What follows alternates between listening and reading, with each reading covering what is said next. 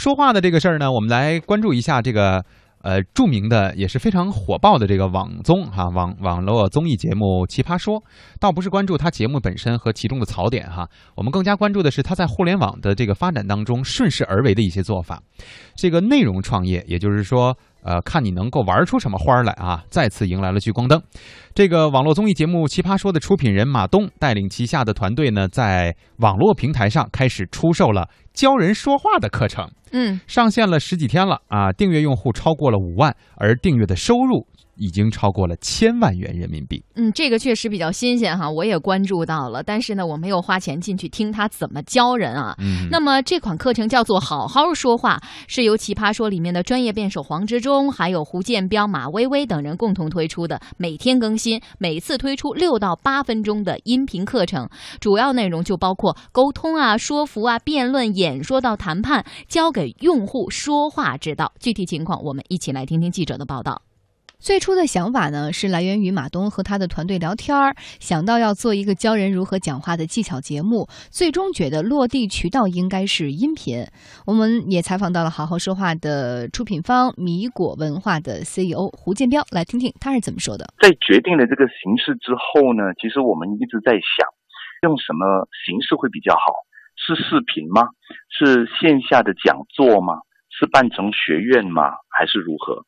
那到后来，我们选择了音频。为什么是音频呢？因为在这个时代啊，作为一个付费的教育产品，它第一个条件就是它必须要让用户用极少的成本来学习。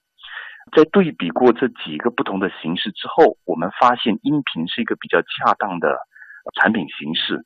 在你用耳朵听的时候，你可以释放你的双手和眼睛。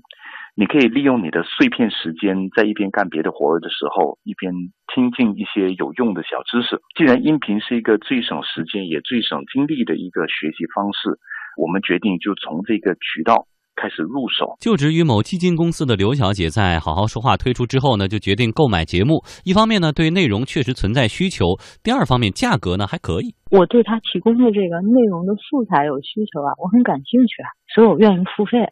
这是第一，第二呢，就是我觉得我要付的这个价格，我觉得我可以承受，因为用他的宣传语，他就是说一天一元钱，你就想一元钱可以干嘛呢？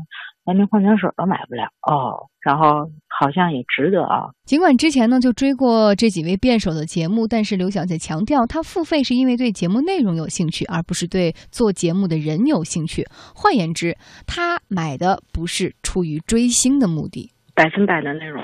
首先是你基于这几个人，你对他们能力很认可，而且已经追了几季了嘛，你就觉得这几个人的口才很好，逻辑思辨能力很强，然后他们要设置的那些话题，应该也都是蛮具有针对性跟实操性的，所以我才愿意买。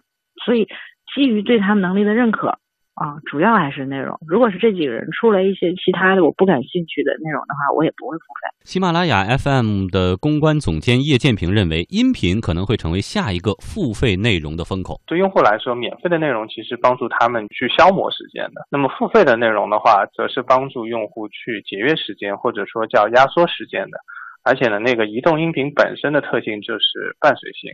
所以呢，这些都使得我们的用户呢，能够去更加有效的利用所有这个双眼被占用的啊碎片化的时间。所以，其实付费内容和移动音频这两者之间是有着一些天然的结合点的。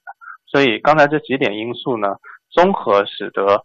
音频啊，我们觉得在当下已经成为了可能所谓的内容付费的新的风口。六月初呢，得到推出了李翔商业内参、何菜头、曹编往事等几个付费内容的创业产品，统一定价。订阅的年费呢是一百九十九元，那么其中卖的最火的是李翔商业内参，当天订阅数就突破一万，阅读额则超过两百万元。嗯，那有观点认为说，内容付费正在成为一种大的趋势。好好说话和喜马拉雅 FM 的付费专区可不是第一个吃螃蟹的哈，在这之前，果壳网的在行啊，试图引导陌生人一对一的在线下交流，知乎的直呼呢，走的也是这种付费阅读的模式，所以说。大家的疑问又来了：内容创业迎来春天了吗？我们来听听上海交通大学媒体与设计学院讲师魏武辉的答案。他的答案是 no。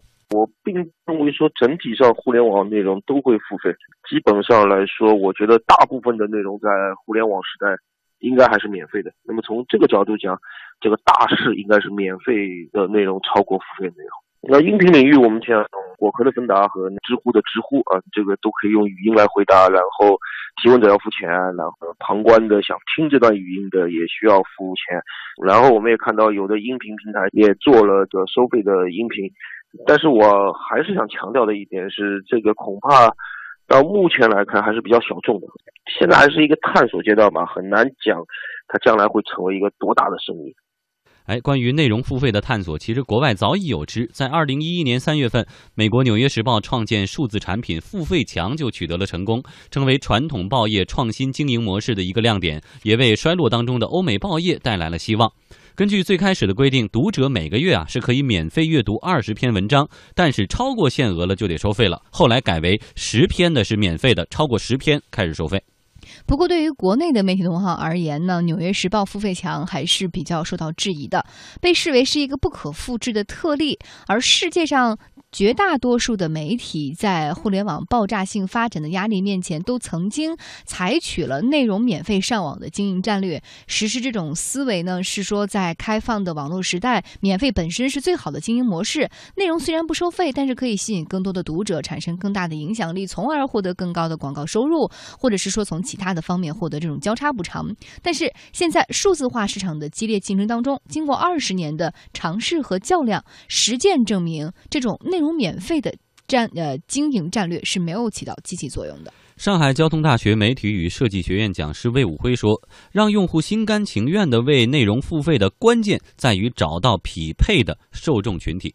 这个内容关键其实还是要找到对这个内容感兴趣的受众，这个其实就是一个供需搭配的问题。比如说像王思聪之所以能够获得比较大的一个金额，是在于王思聪实在太有名了，他的供需搭配就比较好做。但是如果你说一学院派的一个一个学术机构里的一个物理学家，他所能够提供的知识也是比较有分量的。但是在这个世界上，对物理学感兴趣的人。恐怕就不是大众层面了，就是有一小部分人啊对物理学会感兴趣。那么这群小众人和从大众层面上不算知名的这样一个物理学家之间，怎么互相找到？这个就是这个机制的一个核心关键点。目前来看，从一开始都是用名人撬动，因为名人的供需搭配比较好做。那么往后做，这个可能就是考究比较深的技术能力和运营能力了。以太资本投资经理叶梦真的观点呢，和魏武辉是不谋而合。他认为，没有粉丝基础的内容，其实是很难让人付费的。现在我们可能要去考虑嘛，在现在这种环境下，哪一些内容可以去选择通过内容付费的方式获得盈利？你看，比如三 D 动画为例，我觉得它是非常难的。因为他前期没有粉丝，他前期是一个孵化传播的阶段，他要想尽一切办法让更多的人看到他这个动画，他很难。马东是已经积累了一定的粉丝之后，所以他做了好好说话这个东西。如果他凭空推出来，其实会很难。